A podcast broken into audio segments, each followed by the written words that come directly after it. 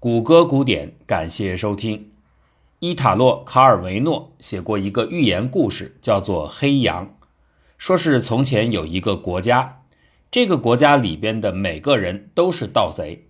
每天晚上，大家都会去另外一家去偷，同时呢，自己的家里也一定有别人光顾。就这样，每个人忙忙碌碌的，倒是实现了动态平衡。既没有哪个人变得富有，也没有人显得贫困，彼此相安无事。直到有一天，从外面来了一个诚实人，诚实者没有在晚上离开家去偷东西，结果呢，这样一来就耽误了那个准备到他家行窃的人。这个人自己家里失窃，却没有得到补偿，就出现了亏损，而且接连几天，每天都有人因此而吃亏。人们纷纷责难诚实人，说：“你不偷东西也行，但是你晚上得离开家。”诚实人真的就躲到河边看月色，他也不肯随大流。渐渐的，他越来越穷，同时呢，就有人越来越富。变富的人们有了钱，不再想卖苦力，就开始雇人替自己行窃。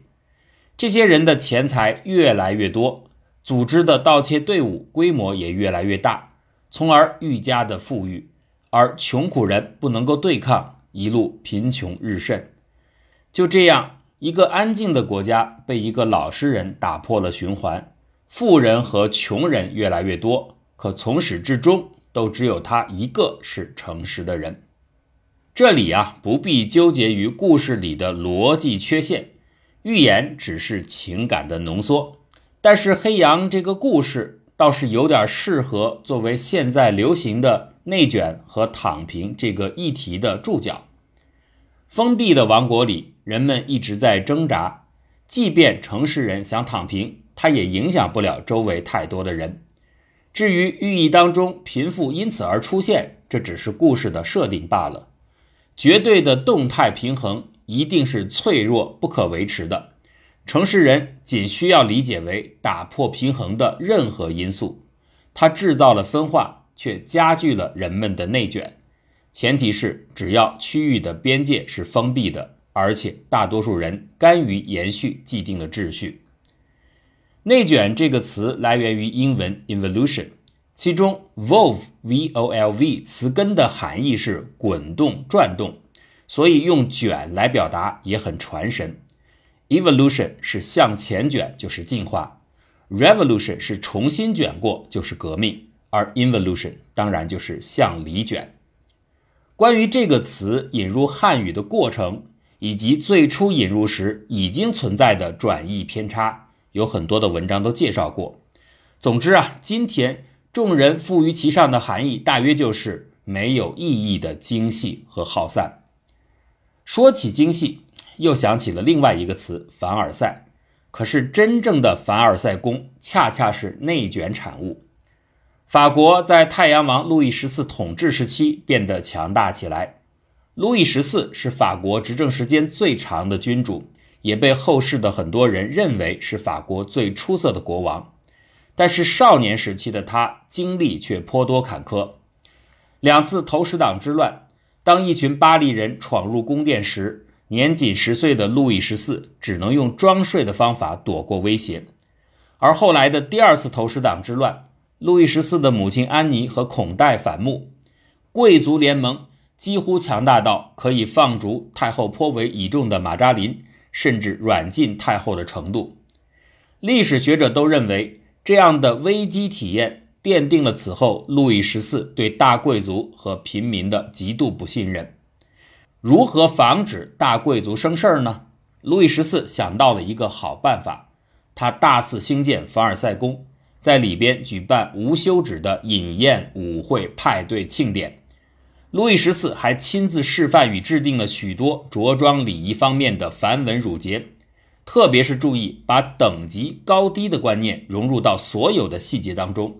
这样一来。当众多的名门望族为了珠宝的平等、牌位的座次、跳舞的时长，甚至菜肴的优劣争执不休时，路易十四的凡尔赛内卷也就成功的把他们潜在的精力和金钱都耗尽。好的结果呢是有一个副产品，就是法国的时尚文化。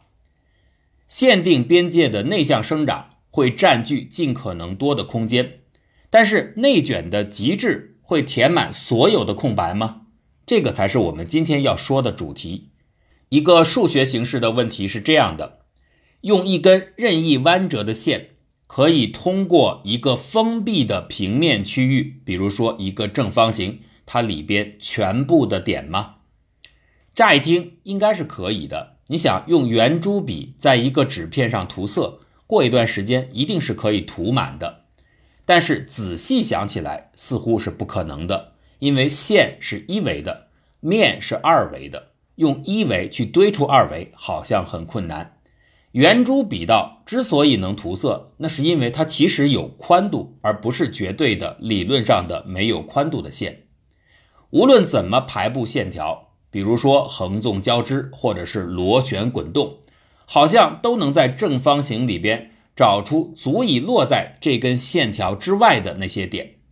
这就好似是在零一区间里边。你一个一个的撒点进去，不管撒多少个，这样的点总是填不满整个宽度的，因为零一区间里的点比按次计算的点，也就是自然数集合要更多，它是没有办法一个个罗列出来的。数学上这称之为不可数。但是回到上述用线想填满正方形的这个问题，其实这个问题的答案却是可以。这根不可思议的、足够能够填满正方形的线，叫做皮亚诺曲线，由意大利数学家皮亚诺最初发现。其实具有这样性质的线条还不止一种，还有很多别的可能，比如后来找出的希尔伯特曲线。用一维能够堆绕出二维，似乎很反常吧？所以呢，这根线并不是普通的线条的定义形式。它是一种极限曲线。以皮亚诺曲线为例，具体来说，这个过程有点像我们手机开机解锁时划的那个九点连线的密码，把要填充的正方形分成三行三列等大小的九个方格，那么这每个方格的正中心组成的九个点，就形成了一个划线开机的画面。现在从最左下角。沿着左边向上来到左上角，接着横着向右移动一格，继续向下滑到底，再向右横移一格，最后沿着右边一路向上来到右上角。这整个划线的样子就像是一个横着放倒了的 S 型。这是建立皮亚诺曲线的第一步。那第二步呢？就是把第一步骤里的那九个方格，我们称之为一阶方格，每个再进一步的各自在其内部细分出三乘三个更细一层的方格，叫做二阶方格。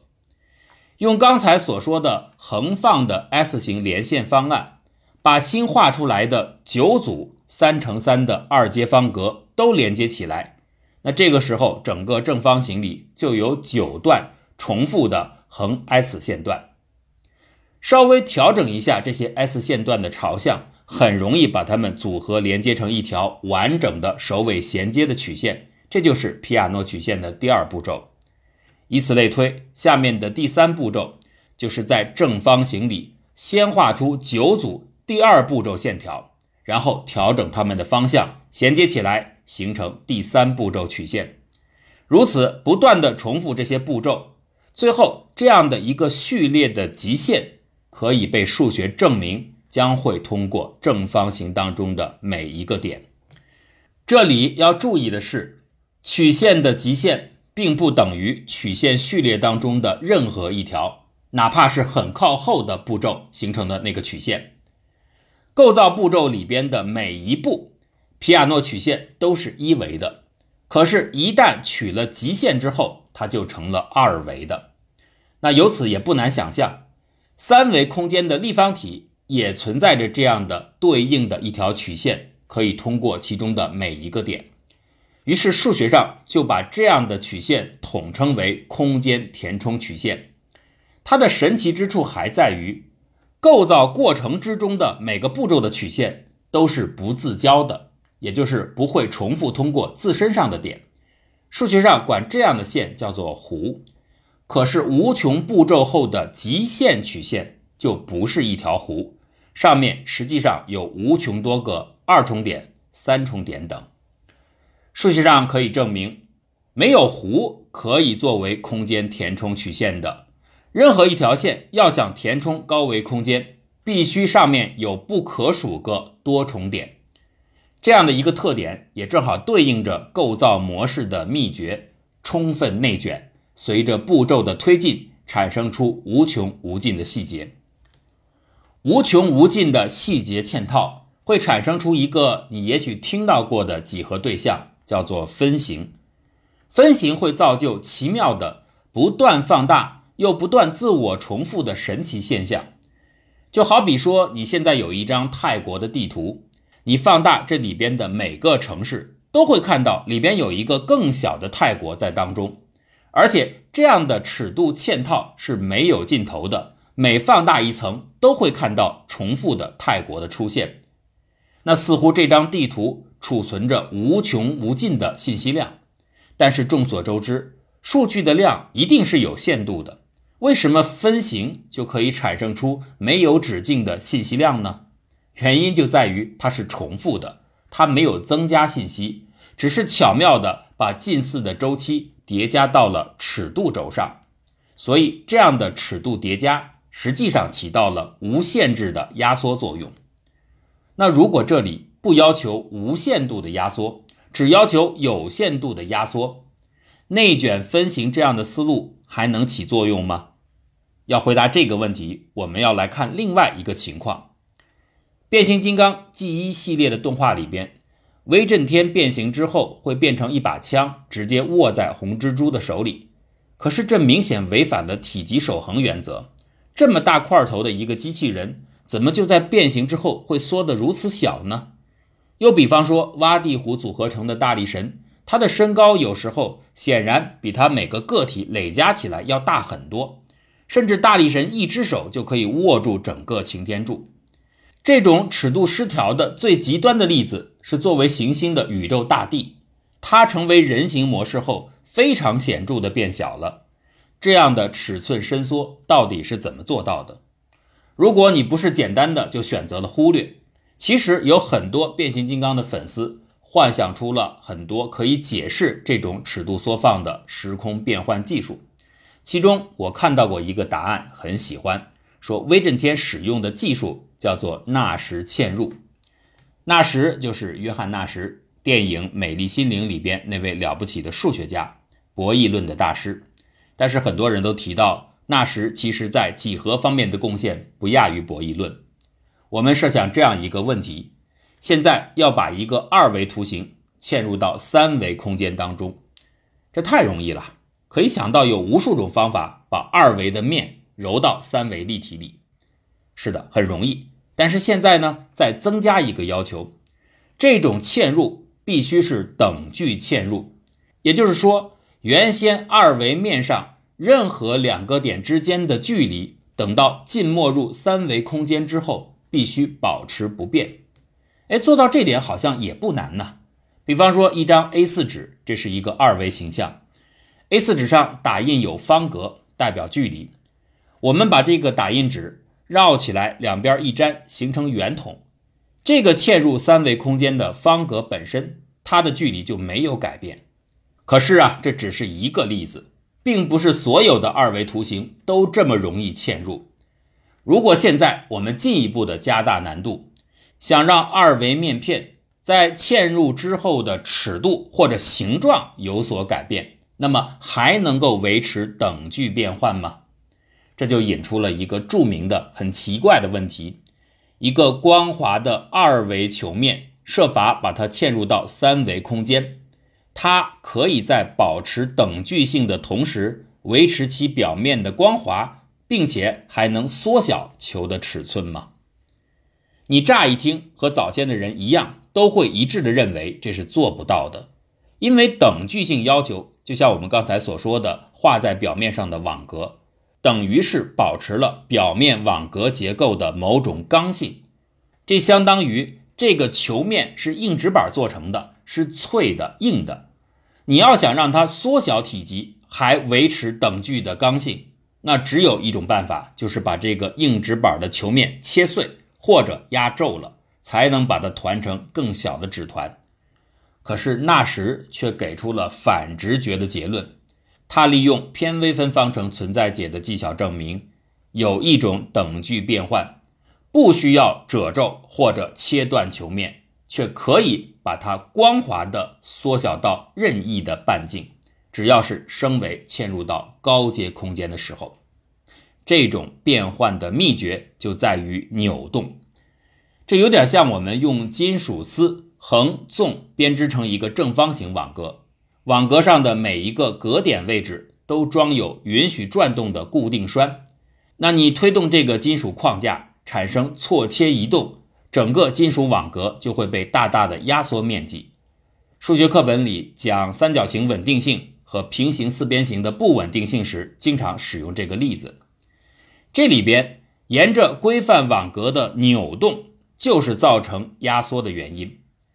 这有助于理解纳什使用的技巧，虽然纳什实际用的数学技术要复杂的多。纳什意识到等距性要求。它创造出的表面刚性，不是简单的理解的那种硬纸板那种硬法，而其实是金属网格这样的硬法，是可以错动的。在包括球面在内的任何一个二维平面上，只要对规范网格沿着两个方向不断的扭转错动，使其越来越精细的折叠，就能利用这样的细部堆叠，为后面的压缩提供出可能的空间。由于每一步都是像推动金属网那样的顺势的扭动，而不是硬性的掰折，所以这个光滑性没有被打破，但是弯曲却被制造了出来。这就是纳什嵌入，它类似于分形，只是它并不需要添加无穷多细节，而只要收纳的细节绕卷延伸的效果足以补偿空间缩小带来的彼此的靠近。从而继续维持表面距离不变也就足够了。如果你还想象不出来，就拍一下自己的大脑，人类大脑表面的沟回就很形象地展示出了纳什嵌入的样子。人类的高阶智慧正蕴藏在这些褶皱当中。纳什在增加的维度空间里，奇妙地制造出了光滑褶皱。你看，光滑褶皱本来是矛盾的概念。但是纳什却用自己的无限精细扭动表明它们可以相容。可是这种相容是有限度的。在数学上，光滑度我们一般用字母 c 和字母 c 右上角的一个数字角标来表示。比如说 c 零，这就是最普通的连续，只表示不间断的一根线条。c 一呢，则是导数连续。也就是线条上面的速度改变是平滑的，没有突变的。C 二是导数的导数连续，就是二阶导数连续。这就是说，线条改变的加速度没有断裂跳变。以此类推，C n 就是线条的 n 阶导数连续。这个 n 其实也可以是分数，比如二又三分之一，它代表的光滑度就介于 C 二和 C 三之间。纳什创造的光滑褶皱指的是 C 一连续。如果这里边对光滑度要求进一步的提高，那么纳什嵌入的技巧也无法满足要求。这就是到了1940年代，数学家解决的外耳问题。在 C 二光滑度的条件下，等距嵌入是无法使球体收缩的。纳什指出 C 一连续度是行的。歪尔问题的解指出，C 二光滑度是不行的，所以纳什嵌入所支持的最大的光滑度，也就是 C 后面的那个数字，应该介于一和二之间。如果要求的曲线更加的光滑，那么纳什嵌入的扭动技巧就会失效的。一九六零年代，尤里博里索夫进一步的发现，C 一又十三分之一的嵌入仍然可以压皱球体。但是 C 一又三分之二的光滑度就不能够，所以刚才说的潜在的最大光滑度，它存在的区间就被进一步的缩小了。现在应该是介于一又十三分之一和一又三分之二之间。但遗憾的是，在博里索夫之后的几十年间，数学家们并没有找出一种能够更接近于确定这个界限的方法。最好的成果出现在二零一六年，由米哈伊尔·格罗莫夫提出了一个猜测，他认为这个界限，假如真的存在的话，应该是 c 一又二分之一。这个猜想直到最近，在一个意外方向上的突破才取得了进展。而这个方向根本不是几何学，而是流体力学。一切材料之间都有摩擦力。众所周知，摩擦力是使得速度减慢的真正原因。但是多年来，物理学家们已经观察到湍流的一个特性，即在没有内在摩擦力，或者说没有粘度的情况下，这样的流体依然会减慢速度。